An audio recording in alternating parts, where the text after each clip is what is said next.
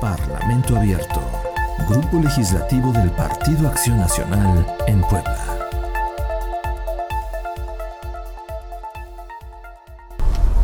Saludos, buen día.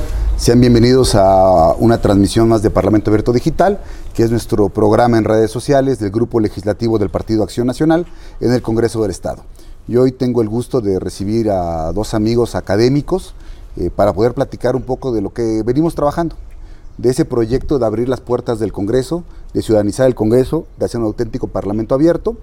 Y estamos próximos a que se pueda aprobar ya la Comisión de Parlamento Abierto y queremos platicar un poco con gente académica del tema y quiero presentarles y bueno, más bien le voy a pedir a cada uno de ellos que se presente, que se eche sus propias flores. Eh, y, y, me acompaña Pepe Ojeda Bustamante. Pepe, ¿cómo estás? Cuéntanos un poquito quién eres, de dónde vienes, a qué dedicas el tiempo libre. Muchas gracias, Lalo. Pues qué gusto, Valente. Pues nada, eh, nos la pasamos desde la academia vislumbrando los procesos legislativos, los procesos administrativos, la administración pública, pero sobre todo un tema interesante que es el tema de transparencia. Y ahí hemos estado desde un colectivo que se llama Ciudadanos por Municipios Transparentes, precisamente trabajando en temas de cómo incentivar o cómo incidir en que tengamos mejores procesos eh, desde el tema de un esquema de rendición de cuentas. Ahí estamos. Pepe Ojeda, politólogo egresado de la Universidad Iberoamericana Santa Fe. Así es. ¿No? Muy bien, querido Pepe. Valente, gusto saludarte. ¿Cómo estás, amigo? ¿Bien? Bien, bien, Lalo. También Cuéntanos, aparte, ¿qué haces en tu vida académica? Aparte de coordinar la carrera en la UPAE. La Facultad de Política y Gobierno en la UPAE. Pues un gusto coincidir, Pepe. Pepe fue, fue mi maestro, mi coordinador ah, en la Ibero. Entonces compartimos alma mater en ese sentido. Y bueno, pues efectivamente coordino la Escuela de Política y Gobierno en, en UPAEP, pero también estamos con proyectos como la Consultoría Político UPAEP, estamos también inmersos en, en, este proyecto que ya presentamos la semana antepasada, que es el Observatorio Legislativo este, UPAEP, que justamente va un poquito abocado a lo, a lo que son estos temas, ¿verdad? Muy bien, mi querido Valente. Yo el otro día, en una entrevista que me hacían de ruta electoral, le decía a la gente que eh, hacer leyes es a veces medio feo para los ciudadanos. Es como hacer salchichas. Porque cuando te enteras cómo se hacen las salchichas no te dan ganas de volver a comerlas. Y pasa algo parecido con las leyes, ¿no? Porque eh, cuando el ciudadano se entera cómo se hacen las leyes eh, y piensan que atrás de esto hay negociación política, hay acuerdos, que es algo normal de la actividad legislativa, se acaba satanizando la actividad política del acuerdo, de la negociación, porque no es clara y no es transparente.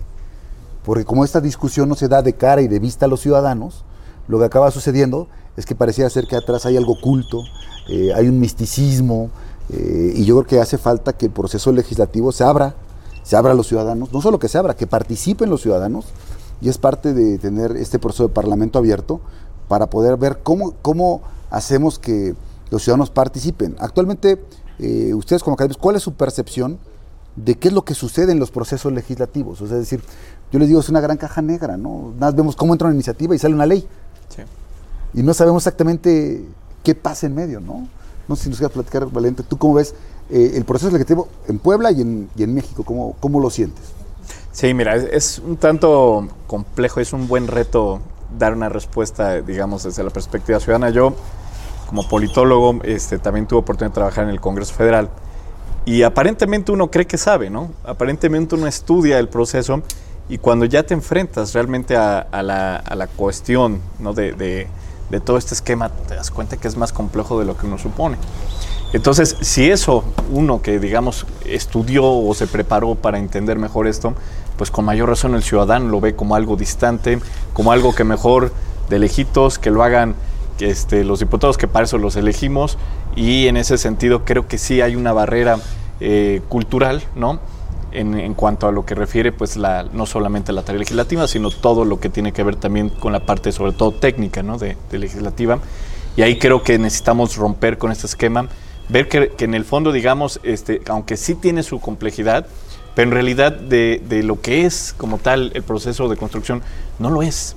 No lo es porque si uno como ciudadano tiene claro qué es lo que busca, tienes claro, digamos, cómo transformar, cómo trastocar alguna cuestión de la vida pública, pues simplemente es ir llevando este procesito que va, va de la mano y hasta ahí esa parte creo que cualquier ciudadano la puede realmente lograr, ¿no?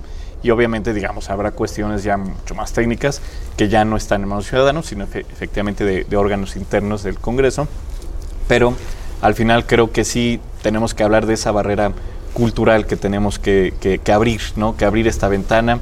Y como tú decías, una caja negra, bueno, pues hay que justamente la perspectiva del gobierno abierto, que después se traslada exactamente al Parlamento abierto, es, es hacerla transparente. Y creo que ese es el reto. Y creo que, bueno, pues en eso celebramos que exista ya una propuesta para nuestro Congreso en, en tomar más en serio esto, ¿no? Pepe, ¿tú cómo ves el proceso legislativo? y los ciudadanos ajenos al proceso. A mí me parece que es interesantísimo lo que comenta Valente. Eh, y yo creo que el tema fundamental es el tema ciudadano. Eh, es interesante cómo se han dado los procesos de manera histórica, cómo eh, tenemos elección de legisladores que en sentido estricto pues son la voz del ciudadano, pero cuando llegan al legislativo pues pareciera que se transforma, ¿no? Y ya no se, que, se capsulan, se aíslan y rompen precisamente este principio eh, donde la voz del pueblo pues se ve completamente eh, eh, aislada, pero también porque no existen mecanismos institucionales, porque también quedan ajenos, así como bien lo decía también eh, Valente, donde tiene esa ventanilla, donde tiene esa ruta, donde tiene ese camino el ciudadano para que se escuche su voz, pues no hay. Y no hay porque muchas de las leyes que se legislan, muchas leyes que pasaron por esa caja negra, Incluso muchas se quedaron en esa caja negra. y se quedaron ahí congeladora, exactamente. Y se quedan porque, se, porque no solamente es la, ley que sale, ¿no? Esa, esa caja negra que quisiéramos que se fuera una vitrina pública, esa caja negra, pues no sabemos qué pasó ahí. ¿Por qué una ley de participación ciudadana nunca salió? porque no se legisló precisamente antes en temas de gobierno abierto, de parlamento abierto porque también no solamente es legislar sobre Parlamento abierto, sino para legislar también sobre los gobiernos abiertos, porque no solamente es en el tema legislativo internamente, sino también del legislativo hacia afuera, para obligar a los municipios, a los estados. Eh, eso es fundamental también, es decir, cómo permear con esta nueva comisión que se genera, que se crea en esta legislatura y que una maravilla que la hayas abanderado, cómo precisamente generar que pueda trascender. Y creo que ese es el tema significativo, cómo institucionalizar procesos que permitan al ciudadano estar presente difícilmente en la toma de decisión final, pero sí en el proceso de toma de decisión. Yo recuerdo mucho eh, algunas frases de un maestro que tuve en la universidad, el maestro Fabio Rodríguez Korn. Él me decía mucho, eh, y el gran reto de pasar de este tema de la democracia representativa a la democracia participativa, que es un poco lo que, lo que comentas, Pepe. Eh, el gran problema es que eh, una, hay un binomio en esta, en, esta, en esta actividad. La del legislador que llega y no entiende su papel de representante y se acaba encapsulando y se aísla y por eso la, la común denominador de todos los candidatos que van de nuevo a la calle es nunca regresan los diputados a la calle, Exacto. ¿no? Porque es parte de este fenómeno del cual se desvinculan, no atienden a la gente y la gente al menos quiere ser escuchada. O sea, digamos, todavía resolverles a veces es complejo, pero bueno, a veces ya ni los escuchamos y es un, es un gran problema. Y, por, y para pasar este, yo siempre me preguntaba cómo era este asunto de poder pasar de la democracia representativa a la participativa y el asunto es que no tenemos mecanismos. Es decir, la democracia participativa debe de buscar garantizar estos mecanismos para que el ciudadano se entienda del asunto público y entonces pueda incidir en las decisiones del gobierno. Puede incidir en los asuntos también cercanos. Puede incidir en las decisiones que le pegan en la familia, que le pegan en la colonia, o en su momento discutir grandes asuntos nacionales. Yo creo que en esas mismas dimensiones hay que darle la posibilidad al ciudadano que pueda hacerlo. Entonces, un poco de lo que estamos intentando en el grupo legislativo del PAN, que es un compromiso que adquirimos eh, públicamente desde la toma de protesta en el mensaje de apertura de la legislatura es que el PAN viene convencido, y el grupo legislativo, a abrir las puertas del Congreso, a hacer un verdadero parlamento abierto y a ciudadanizar el Congreso. Eh, un poco de, decía Pepe hace rato, cómo esta caja negra eh, la volvemos una vitrina. El reto creo que tiene que ir más allá de abrir y tener la vitrina, porque si en la vitrina solo estamos los diputados adentro, pues los ciudadanos van a seguir desde afuera viendo nada más. La frustración. la frustración de que las cosas, ahora al revés, van a ver con claridad cómo pasan las cosas, ¿no? Y entonces eso puede desincentivar. Entonces tenemos que buscar cómo meter ahora a los ciudadanos adentro de la vitrina. Y es un poco de lo, de lo que queremos hacer. Porque yo creo que, y, les, quiero, les quería preguntar qué opinan ustedes sobre la transparencia y la rendición de cuentas del Poder Legislativo. Porque es una premisa básica del Parlamento abierto. Primero, ver, si los diputados no somos capaces de transparentar qué hacemos, si venimos a trabajar, si no venimos a trabajar, si venimos a comisiones, si no venimos, y si venimos, si participamos y discutimos, para no ser calentacurules y levantadedos, sin agraviar a nadie, ¿no? pero haciendo un trabajo real y profundo, eh, si no hacemos, si no transparentamos lo que hacemos, si la gente no sabe la que, presentamos iniciativas y para qué son, y luego si se turnaron y si se, dictaminaron o no se dictaminaron, y si tampoco tenemos mecanismos de rendición de cuentas y de comunicación directa con los ciudadanos, es la primera base para generar la confianza para el Parlamento abierto. Si no, no vamos a llegar a la parte final, que es cómo metemos al ciudadano al proceso legislativo. Entonces, ¿ustedes cómo ven actualmente el desempeño, más que el desempeño, el tema de la transparencia y, de la rendición de cuentas en los órganos legislativos? ¿Tú cómo ves ese tema, Valente? Pues mira, creo que ha habido avance en los últimos años, o sea, también hay que señalar las cosas buenas, ¿no? En eso creo que al menos eh, a nivel federal y en algunos estados se han hecho esfuerzos interesantes para, para avanzar hacia eso. Creo que Puebla al menos lo ha intentado, ¿no? Este, claro que hay una, una disparidad en cuanto a, los alcances que puede tener esto. Me parece que es un proceso que tiene que abarcar al total de las legislaturas locales y que desde luego pues, se tiene que generar como una cultura permanente, ¿no? Y este tema de la rendición de cuentas eh, eh, creo que ha llegado un poquito tarde, más tarde, a la función legislativa respecto, digamos, la, la idea del gobierno. Y en esto me parece fundamental, te digo, dos cuestiones. Una, que esta información sea oportuna, ¿sí?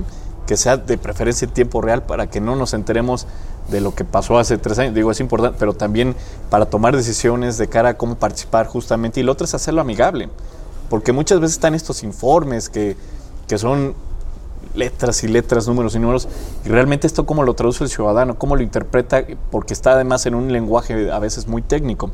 Entonces me parece que el reto está hacer esta información amigable con el ciudadano, hacerlas incluso te diría este, hasta como infografías, pero también aquí viene la otra parte, justamente digamos lo, lo que te comentaba que hacemos en UPAEP, que es la participación, la corresponsabilidad de la sociedad civil, de los ciudadanos organizados, para también traducir esta información ¿no? de ciudadano a ciudadano y entonces marcar ahí también una, una ruta y hacer señalamientos en función de esta información cuando las cosas no van bien ¿no? en los congresos.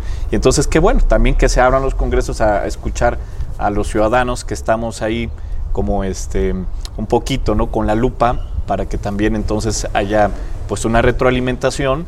Hay cosas que, hemos visto, o sea, justamente en este diálogo que cosas que nosotros vemos de una forma, pero ustedes desde adentro nos explican que es por esta razón.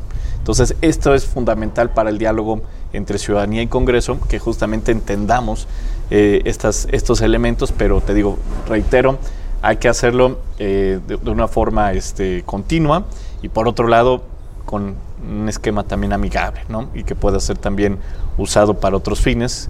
Eh, una de las observaciones que se hacen es que a veces está la información, pero en un esquema en el que no lo puedes procesar, es decir, no puedo descargar yo datos en una hoja de Excel, no puedo descargar un informe PDF, sino que están exactamente. Entonces, eso también facilita que posteriormente la ciudadanía o la academia podamos procesarla, interpretarla para presentarla y hacer procesos de mejora, ¿no? Muy bien, Tú, Pepe, que has estado trabajando en Simtra, ustedes evalúan muchos portales, revisan muchos portales de gobiernos, algunos congresos sobre la información. Eh, a veces pasa que en los congresos es buscar una aguja en un pajar, ¿no? Sí, eh, fíjate que el tema de la transparencia, y me parece que también es significativo el tema que comentaste, de, el tema de rendición de cuentas, me parece que es el, fin último, es decir, el Parlamento abierto también, su fin último es pues, que rindan cuentas, ¿no? el legislativo, los gobiernos, eh, y me parece que el tema de la transparencia, es decir, no puede haber gobierno abierto sin transparencia. Es decir, el paso obligado para que podamos tener un gobierno abierto en plenitud, eh, o más bien un parlamento abierto para este, aterrizarlo, sobre todo que eh, es, es, el principal elemento. ¿no? Es decir, no hay un parlamento abierto si no hay transparencia. Y entonces, ¿qué, ¿qué, se necesita en el tema de la transparencia? Y en el tema de la transparencia, y decías el tema de, Fabio, y este chileno, y también la experiencia que seguramente Valente tiene en su, en en su paso por, por Chile. Eh, y es interesante cómo en ver a otros países qué ha pasado. Es decir, eh, el tema de la transparencia pareciera que es nuevo en México, pero pues tampoco significa que en la ley era nuevo, ¿no? Está desde finales de los 70 a principios de los 80 ya en ley. Eh, sin embargo, tuvieron que pasar casi 30 años para que se pudiera aterrizar. empezar a medio materializar. y, que también te tocó en tu paso también por el legislativo tener un poco más eh, tu, tu experiencia previa, más estos temas. Entonces sí se requiere necesariamente procesos de institucionalización, es decir, que institucionalizas, le metes el tema legal, eh, reglamentario, pero también lo que decía Valente, le incorporas todo un proceso administrativo que lo sostenga. Porque también eh, lo que hemos visto es, eh, cuando evaluamos a los legislativos, es impresionante que termina la legislatura y ya se perdió toda la experiencia acumulada. Y los que llegan, pues realmente vienen otra vez, pareciera, a redescubrir la transparencia, pero la, llegan a redescubrir porque no había procesos ya instalados, incorporados, donde lo que en el, en el pasado, o en la legislatura pasada, o en el años pasados, pues estaba la persona, pero no estaba la institución. Y aquí creo que eso es, muy significativo en temas de transparencia y profesionalizar el, ejercicio, eh, porque no es tan fácil, no solamente es un, es un Excel, porque es el quehacer diario puesto en la vitrina, el quehacer diario del legislador, Incluso puedes medir el desempeño legislativo solamente con saber y seguir la pista de lo que hizo el legislador en, los, en, su, en comisiones, eh, cómo votó, eh, cuántas veces subió a tribuna. O sea, puedes hasta medir el tema eh, del desempeño, aunque no necesariamente ahí está el desempeño, ¿no? Pero sí me parece que es muy significativo cómo encontrar estas, estas pistas que permitan institucionalizar y, y formar precisamente esta parte que es fundamental y es eh, imprescindible en el Parlamento abierto. Mira, yo creo que el gran reto, Pepe, en esta parte, y ahora me pongo del lado de los diputados, para tratar de defender un poco a los diputados. El, porque, bueno, también soy ciudadano, ¿no? Que nos ven raros a los políticos, también somos ciudadanos, con un compromiso distinto, pero también somos ciudadanos. Hay, hay mucha resistencia y miedo de los legisladores, no solo en Puebla, en muchas partes, de ser sujetos de observación, ¿no? Eh, porque a veces eh, las maneras de las cuales se evalúa un legislador no corresponden a las características propias de cada uno o a las cualidades o aptitudes de cada legislador. Y hay legisladores, por ejemplo, yo lo comentamos el otro día que nos acompañó el rector del, UPAE por acá, hablamos con el presidente de la Junta de, de Gobierno del Congreso, que no solo se puede medir al diputado por la cantidad de iniciativas presentadas, o por una tasa de éxito de iniciativas presentadas y aprobadas.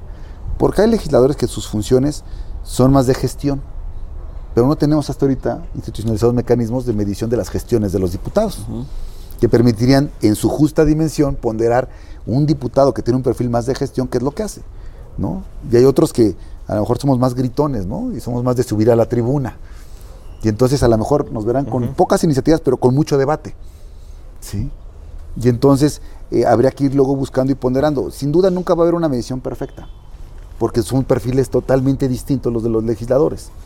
Pero sí habría que ir poniendo de entrada la información al alcance del ciudadano, que sepa qué dijo, cómo votó y que se vaya construyendo este, e, este criterio eh, poco a poco, de manera paulatina, para ir, generando. Eh, a mí lo que me preocupa ahora un poco de la propuesta de Parlamento Abierto es que, como en mi pensamiento más de administrador público, eh, cómo institucionalizas procedimientos, porque al fin de cuentas todos hablamos de que hay que forjar instituciones para que este país funcione, ¿no? Pero el problema es que pasa por la parte más minúscula que es esa. Cómo generar hábitos de tareas y actividades que se vuelven procedimientos, los procedimientos se vuelven formas de vida en la institución. Y la parte complicada de esta es que la resistencia al cambio y a romper este paradigma es lo que es complicado. Complicado porque el ciudadano, primero, no va a creer en un inicio que este ejercicio realmente pueda ser para poder funcionar como ciudadanos participando. Van a pensar que solo es una herramienta para poder legitimar decisiones ya tomadas. Y tenemos que romper un poco ese paradigma del ciudadano. Romper el paradigma del diputado, ¿no? Que se sienta acosado y observado, Y que entienda que al contrario, que es un ejercicio que le va a ayudar a legitimar su trabajo. Y justo eso que cuentas, Lalo, es fundamental. Más que tenerle miedo a estos ejercicios, es precisamente cómo incorporar pues, la nueva época que vivimos, es decir, este proceso donde estamos hablando ya de democratizar la democracia, ¿no? democratizarla, vivirla. Y creo que esa es la parte donde, si se legitima el diputado, pues se va a poder elegir.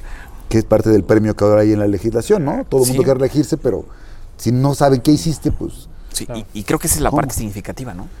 Sí, definitivamente me parece, o sea, que, que- que es un proceso cultural de ida y vuelta. Es decir, sí desde la perspectiva, como bien señalas, del ciudadano, pero también del legislador.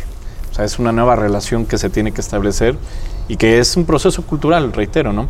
En cuanto que vamos este, avanzando en un nuevo esquema de, de entender la política como participación y ya no tanto como poder. Y en esto definitivamente que el paradigma de la democracia pues abona y creo que también este, estamos dando pasos ¿no? como sociedad hacia allá, pero también creo que en ese sentido, digamos, el, legislador sí tiene que ser muy sensible a las cuestiones sociales, que no haga, eh, digamos, trabajo simulado, que muchas veces se llega a, percibir así, que se generan comisiones, se generan este, proyectos, propuestas y que se escuchan, pero realmente qué seguimiento hay esto? ¿Hay realmente mecanismos para dar eh, cuenta de qué alcance tuvo esto? Entonces creo que ese es un buen reto, eh, Lalo, que ahorita digamos con esta eh, comisión de gobierno abierto, de ejercicios anteriores que ha habido, particularmente hablando de Puebla, de, al menos de, sesiones de gobierno abierto, pues que, que sepamos, que, que se marque un parámetro de seguimiento a lo que se acuerde ahí, que se sepa realmente cuál es el alcance real, cuáles han llegado a iniciativas de ley, cuáles han sido aprobadas, cuáles han sido este, dictaminadas, en fin, creo que esta cuestión también es importante que ustedes eh, lo hagan público para que también los ciudadanos vean la posibilidad que tienen con este tipo de ejercicios, ¿no? yo quiero comentarles un poco a ver qué es lo que estamos planeando un poco para la Comisión de Parlamento Abierto, ¿no? Y, y en este mismo ejercicio de, de- de abrirnos, ¿no? me den su opinión objetiva, despedazándola o enriqueciéndola, porque es un gran reto.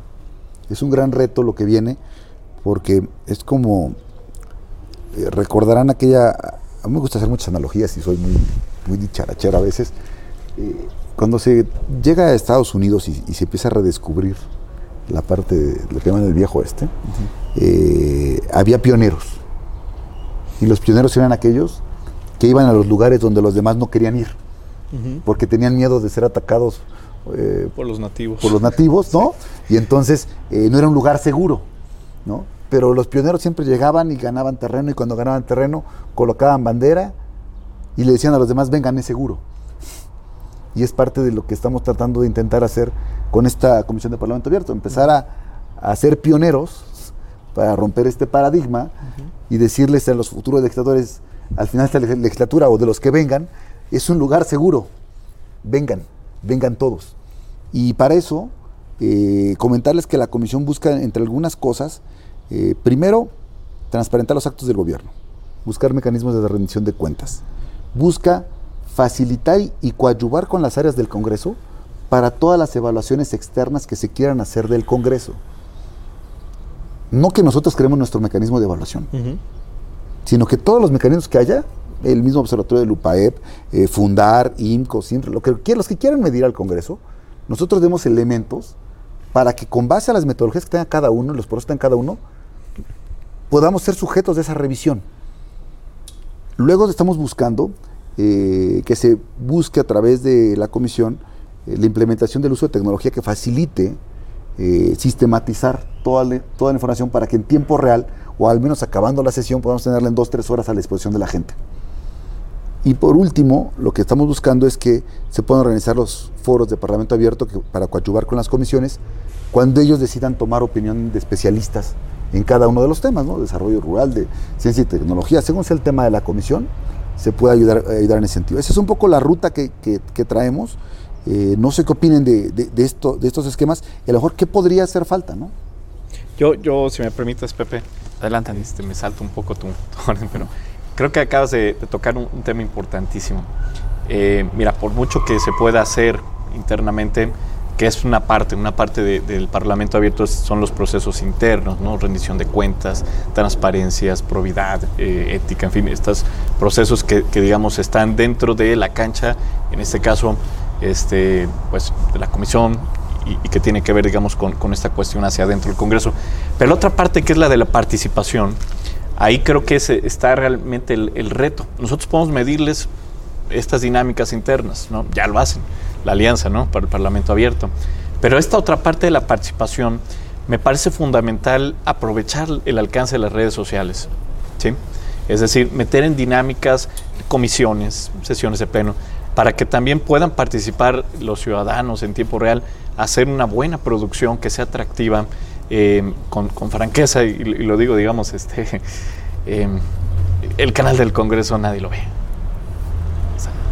Es un mecanismo de salida, pero ah, estoy hablando del canal del Congreso este federal. Eh, ¿Quién lo ve? O sea, yo lo pongo para dormir pero realmente eh, es, a los legisladores no te voy a decir por qué porque porque uno uno es simplemente receptor. Sí no, hay comunicación de dos vías. No hay comunicación de dos vías. Entonces ya con eso ya hay una limitante. En cambio las redes sociales te permiten abrir esta parte interactuar digo hasta en tiempo real eh, que, exista pues un, no sé un, equipo capaz de, de ir justamente procesando esta información estas opiniones que se vierten en tiempo real en las eh, distintas sesiones y, e incluso, ¿no? O sea, que, te registres y que puedan dar seguimiento a las mismas, ¿no? Que te busquen. Creo que eso sería un buen reto y sería una buena idea, Lalo, que pudieran implementarlo, ¿no? Y te digo, es aprovechar también como un elemento propio del gobierno abierto y del parlamento abierto el uso de las tecnologías de información y comunicación, ¿no? Correcto, muy bien, qué bueno.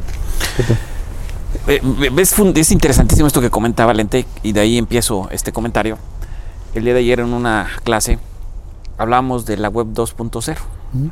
Es decir, ¿y por qué? ¿Cuál es la diferencia con la web 1.0? Y justo precisamente es lo que dice Valente es fundamental. Eh, podrían ser un legislativo 1.0. Al menos ya nos ven. Ya no, exacto. Ahí va a estar. Pero sin embargo, para que realmente pueda ser un parlamento abierto, necesariamente tienen que migrar a un parlamento 2.0. Es decir, tiene que ver innovación, parlamentaria. tiene que ver, tienes que interactuar con tu legislador, como hay muchos mecanismos, y me parece que pues tú eres un experto de ese, de ese tema, de cómo has trabajado en varios momentos en tu, en tu trabajo político, cómo has involucrado a la sociedad, a, a los militantes de tu partido, eh, y precisamente con este elemento que también obliga que para que sea Parlamento abierto tienes que meter la parte tecnológica, la parte electrónica, la parte digital. Y ahí es interesante esto que comenta Valente, las redes sociales son fundamentales. Eh, ahora con la irrupción del COVID, pues se vuelve bien complejo, ¿sí? Este, estar saliendo eh, de manera... Hacer grandes foros con 100, 200 personas, ¿no? Eh, pero sin embargo hay, hay mecanismos precisamente que se pueden eh, legitimar, pero, eh, pero también menos gasto, además. menos gasto, pero también cuidar lo que también decía hace un rato Valente, que no exista simulación, es decir, puedes generar estos procesos, pero con bots o con todos estos elementos que, que te pueden pervertir. Pero sin embargo aquí lo interesante es eh, que si hay, hay, hay, un proyecto serio y que si este, esta legislatura trae un proyecto serio, pues seguramente lo que menos van a querer es simular, porque los resultados si no van a estar distorsionados y no se van a ir a los propósitos eh, específicos, porque también es importante decirlo, la ciudadanía está cansada de eso y la ciudadanía no va a tolerar, eh, porque ya lo, lo vimos en el pasado proceso electoral y en el antepasado proceso electoral, donde si no estás de acuerdo, pues fácil y sencillamente te vas a otro lado. Y creo que aquí es el, gran reto de esta legislatura y de cada partido que está representado y de cada legislador, pues evitar la simulación y sí estar de cara y de frente al ciudadano. Y creo que ese es el tema interesante. Hay muchos mecanismos, hay muchas posibilidades, la innovación es una de ellas, pero sobre todo cómo hacer que se acerque el ciudadano, pero más bien que el legislativo se acerque al ciudadano antes de que el ciudadano se quiera acercar al legislativo. Porque eso sería anticipar. anticipar. Y eso creo que es fundamental. Y otro, otro tema que hace un rato este, eh, referían, el tema no se necesitan grandes cambios, grandes transformaciones, poquitas cambios, poquitos, poco, y si son muchos, poquitos, pues van a empezar las grandes transformaciones. Es decir, cada comisión, cada partecita va a mandar buena, muy buena señal a los ciudadanos. Y creo que eso es lo más significativo que sí se le puede apostar y que sí se puede construir. Mira, yo creo que en ese gran reto de meter al ciudadano, yo quisiera compartir dos cosas. Una, eh, la intención final o el objetivo o el sueño que yo tengo como legislador, porque a mí sí me gusta soñar, porque nos han quitado la capacidad de soñar y tenemos que volver a tener ese frente utópico por enfrente, aunque algunos ya no leen a Tomás Moro, para algo sirve todavía, para ver que cuando estás haciendo una crítica hacia el momento puedes plantear una posibilidad de futuro posible. Y esa posibilidad de futuro posible, yo la entiendo con que logremos empezar a meter al ciudadano en el proceso legislativo real, se puede hacer con el uso de la tecnología. Buscar mecanismos de votación virtual, buscar mecanismos de comentario, buscar mecanismos a través de los cuales ellos puedan eh, conversar con los diputados sobre las iniciativas que presentamos nosotros. Es decir, que el trabajo legislativo se someta a un escrutinio público, ¿sí? porque el derecho de iniciativa de los ciudadanos es muy complejo ejecutarlo, aunque la Constitución en Puebla señala una cantidad de firmas del padrón electoral para hacerlo. La verdad es que es casi lógico juntar esa cantidad de firmas que te acaban pidiendo más firmas que los votos que obtiene un diputado para llegar. claro. O sea. o, registro de un partido. entonces, eh, se vuelve un mecanismo muy complejo para el ciudadano. Y entonces, darles la posibilidad de que puedan ellos observar, comentar y luego sentarse a platicar con los diputados, que intentemos generar este diálogo de persuasión, que es lo que nos hace falta, eh, creo que vamos a avanzar mucho. Independientemente de esa ruta, que es mucho trabajo voluntario, de, buen, eh, de buena voluntad política y que todos se vayan sumando como un proceso autorregulatorio no obligatorio para no truncarlo. Eh, en el caso del grupo legislativo del PAN hemos establecido un mecanismo, eh, le llamamos omnicanal, de distribución y difusión de lo que hacemos, con diferentes mensajes para diferentes sectores, ¿no? Así es. Entonces, eh, aparte de, estar en, Twitter, que es una red, digamos, que se ha vuelto como oficial, ¿no? O muy, muy formal, ¿no? Que a mí no me gusta porque realmente no convences a nadie, porque ya la discusión está dada en Twitter, pero es la posición formal. Eh, Facebook es lo que usa la mayoría de la gente eh, en Puebla. Y algo interesante en el consumo de redes, de routers, eh, YouTube es el segundo lugar de consumo. Y ahora por eso nosotros abrimos un canal de YouTube donde pueden ver todo lo que hace el grupo legislativo, desde cuándo suben a la tribuna los diputados, qué hacemos, qué diálogos tenemos, están todos ahí. Y ahora, pues para llegar a otro grupo, estamos abriendo un canal de Spotify, a través del cual subimos nuestros podcasts del grupo legislativo. Pero eso es parte de un proceso que tendrá que ver cómo vamos interactuando y cómo vamos mejorando. Eh, yo creo que el reto es muy grande. Eh, espero no morir en el intento, en, este, en este proceso de, llevar la comisión, porque también la expectativa es muy alta. ¿No? Entonces, eh, como dice Pepe, tratar de buscar esos pequeños, esos pequeños detalles que empiecen a hacer que las cosas se vean un cambio y permita generar la confianza ciudadana en el Congreso. Porque desafortunadamente lo peor evaluado son los diputados. Claro.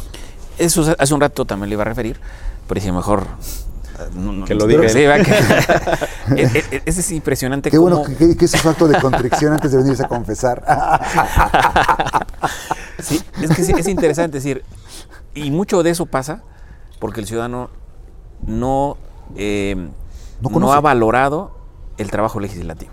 Y no lo conoce. Y no lo conoce. Y lo decía también Valente al inicio de su, de su participación. Si el ciudadano entendiera en la magnitud que lo que representa que un poder legislativo es fundamental, imprescindible en nuestro sistema político mexicano, yo creo que empezarían a cambiar las cosas. Porque es real que hay muchas cosas que salen desde, este legislativo, desde este recinto legislativo, que tienen un beneficio directo al ciudadano. Pero muchas veces es indirecto. ¿Sí? O no, no, es, no, es, no es perceptible, ¿no? Y creo que ese, esto que comentas es fundamental, ¿no? Y creo que ese, ese, es, la, ese es el gran reto y esa es eh, la gran responsabilidad, no solamente legislar de manera fría, sino legislar de manera que arrope, que fortalezca, ¿no? Sí, yo, yo, yo coincido con Pepe, o sea, creo que el ciudadano tiene que desestigmatizar al diputado, ¿no? La figura del diputado siempre ha sido vista como alguien que, te resuelve cosas, alguien que realmente va más allá de sus funciones, que, es en sí legislar, ¿no? Pero, pero eso no es infundado, o sea, parte de un hecho, este, de un pasado no tan lejano, ¿no? Donde sí el diputado asumía otro tipo de tareas y que el ciudadano se, asumía como cliente y entonces obviamente pues se, se, acostumbró, se creó una relación en este sentido que cuando ya digamos se rompe un poquito este esquema, pues dicen, oye, ya no me ayuda, ya no hace nada. Este, y entonces, no me escucha. No me escucha. Y además viene esta cuestión de ya no regresó. Vino a pedir el voto y ya no regresó. Entonces ahí creo que, que este, ahorita el, reto está justamente que, que ustedes como diputados pues hagan esto, ¿no? desestigmatizar su propia función. Desde ahí, digamos, este, hay un tema también. Hablar claro. exactamente. Y Como este, deberíamos hablar en todas las casas. en campaña este, todavía uno escucha, ¿eh? o sea, hay propuestas de, que van más allá de las facultades reales de un diputado y ahí es donde dices, bueno, desde, desde, desde las campañas ya se está generando una em, relación transgiversada de lo que va a ser un diputado, ¿no? Y, es importante que ustedes regresen a sus distritos, ¿no? Este, para que justamente esta, eh, este diálogo sea permanente, que se den cuentas, que rinda cuentas de cara al elector. Y entonces a la medida que se vuelva otra vez a generar la, real y, este, y auténtica dinámica del legislador que es electo como representante, creo que entonces también la ciudadanía va a empezar a interesarse, va a empezar a creer, el, legislador se va a legitimar. El Parlamento abierto no nomás es un concepto frío, pues hay una metodología detrás, hay procesos. Eh, y que han funcionado en otros países, pues. O sea, eso es, eso es lo, significativo. Es decir, no, no, está, no se está trayendo algo eh, que vayamos a ver si funciona o no funciona, sino son ejercicios democráticos, hay una metodología. Y precisamente en este tema, ¿cómo vas a regresar? Porque, ¿cómo no, ¿Por qué no regresaba un legislador? Porque no tenía nada que regresar. O sea, ¿qué, voy a ir a...? ¿Me van a linchar? ¿Sí? les prometí que les iba a hacer esto y... Sí, o sea, me generó una expectativa que no voy a cumplir. Pero sin embargo, a partir de este esquema del Parlamento abierto, por eso creo que sí puede, pueden ser grandes aliados de esta comisión eh, los legisladores poblanos, porque les vas a dar elementos, les vas a dar eh, un, una, un discurso le vas a dar una vitrina donde puedes decir, a ver, yo estoy votando por esto y estoy defendiendo esto, por esto, por esto y por esto, y en tiempo real. Eh, voté en contra de esto porque no estamos este, a favor de esto, de esto, de esto. La ciudadanía sí puede ser muy receptiva y desde hace un rato el tema de Facebook, del, pero también del tema de YouTube, pero también el tema de eh, WhatsApp, ¿no? Sí, WhatsApp se ha vuelto una gran, un gran medio de difusión, de ser un chat, hacer convertirse casi en una red social. Sí, sí, sí, que, y que pareciera también bastante eh, eh, menos interactiva, pero se ha vuelto tan interactiva que pues cuando se cayeron hace un ratito, eh, hace unos, unas semanas, este, las redes, pues lo que significó el WhatsApp, ¿no? El WhatsApp para trabajar, para interactuar, para todo esto. Sí. Yo les dejaría más por último, ya para poder acabar esta plática, todos los mexicanos, los latinos, somos muy dados a querer conocer el final de la película. Sin, hacer spoilers. hacer spoilers, sin, vivir, el viaje, ¿no? Eh, la verdad, eh, si tuvieran ustedes que crear un final de película y spoilear, ¿cómo acabaría esta comisión de Parlamento abierto?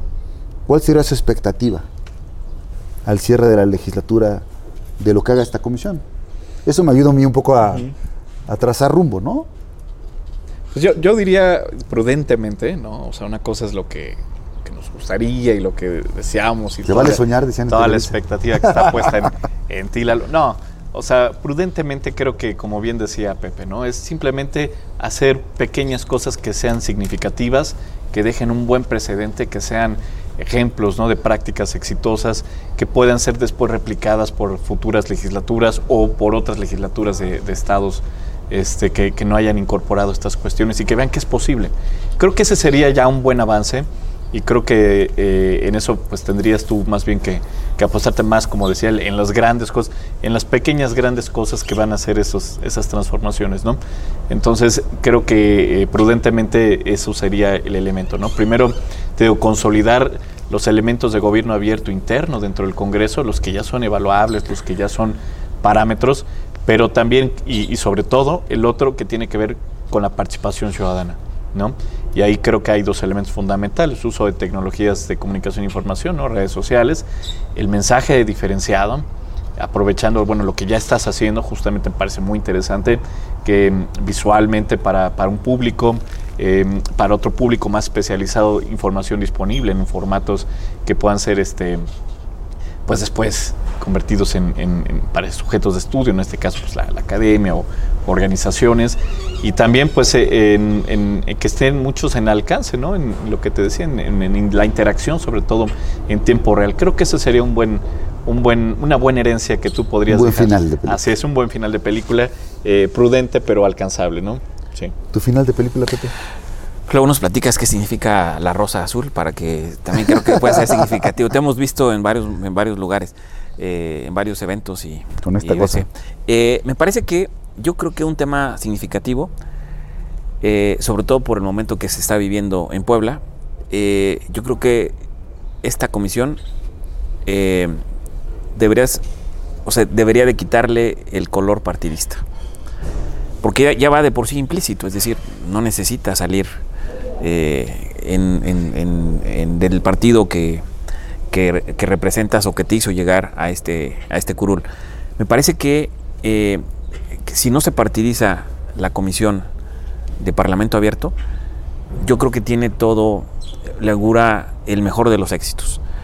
Porque no va a haber un celo, no va a haber eh, una competencia, porque todos se van a sentir parte de esta comisión y todos se van a sentir parte de que le va a llegar un beneficio directo al diputado para poder arropar su distrito. Me parece que ese es, ese es el tema de, de, de este spoileada, dijera este Valente. Eh, me parece que si se, si se adelantan eh, los, eh, los esquemas y los egos y las simpatías de muchos actores, pues van a ver que hay una competencia hasta hacia esta comisión. Y me parece que no debería de verse así, ¿no? Debería de verse precisamente como un elemento que les ayude, que les aclare el trabajo legislativo, que los arrope y que incluso lo deseas eh, en, en una de tus participaciones de eh, que sería como esta ventana o más bien esta puerta de que cualquier legislador puede venir a sumarse, a pedir apoyo de manera eh, natural, no de manera forzada. Eso me parece que es fundamental, es decir, que esta comisión no puede ser una comisión forzada, debe ser una comisión no solamente hacia los ciudadanos, sino también hacia los legisladores. Pues eso. Pues mira, Y es gracias. una gran oportunidad. Yo creo que es una gran oportunidad. eh, la verdad, yo estoy muy contento por este, este reto que, que se me presenta ahora en presidir esta comisión, eh, que va a ser de una integración plural. Eh, habrá de todos los grupos legislativos, yo creo que es muy importante. eh, y iremos caminando de la mano con todos, porque al final el quehacer legislativo pues ya va más allá de los frentes eh, políticos, que naturalmente estaremos defendiendo nuestras posiciones, también es algo natural Sí, claro. sin, sin contaminarlas, ¿no? Sin contaminar el, el gran objetivo que, tenemos entre los ciudadanos, claro. ¿no? Eh, y parte de esto, pues, eh, decirles que el compromiso va, y traigo esta cosa todo el tiempo porque es una manera de recordarme un compromiso con el Parlamento abierto. ¿no? Yo lo comenté el día que vino el rector, ¿no? Eh, y no hay que partidizarlo. De hecho, ese día que vino el rector y algunos personajes del UPAEP, estuvo Toño Sánchez de Rivera también, estuvo el mismo Valente, eh, les regalé también un- una flor, pero de, pero de un color neutro, de un color gris, para, para la parte académica, ¿no? ¿Por qué? Porque no se trata de, de darle un color a esto, sino se trata de cómo cada quien desde su propia identidad estamos construyendo un mejor Congreso y un mejor Estado. Así es. Y, y- y de hecho, bueno, pues le, le regalé un poco ese pequeño historia en ese sentido, de que es una manera de tener un compromiso con el tema, ¿no? Y que voluntariamente quien quiera, pues, se coloque el color que quiera. Es lo de menos, ¿no? Eso es lo más relevante. Lo importante Lo plural. es la pluralidad nos va a hacer enriquecer. Porque si no entendemos la política sin diálogo, pues difícilmente vamos a poder hacer política. No, no, no entendemos entonces a la sociedad en que vivimos, ¿no? Es correcto. Pues muchísimas gracias, mi querido Pepe. Al contrario, Valente. qué gusto, Gracias Lalo. por Gracias este tiempo ti, para Lalo. poder platicar. Eh, este fue nuestra emisión especial eh, sobre la Comisión de Parlamento Abierto. Eh, próximamente estaremos ya hablando más a detalle de cada una de las etapas de lo que estaremos trabajando, tanto en lo interno como en lo externo, de la Comisión de Parlamento Abierto. Gracias por su presencia y que tengan muy buen día. Cuídense.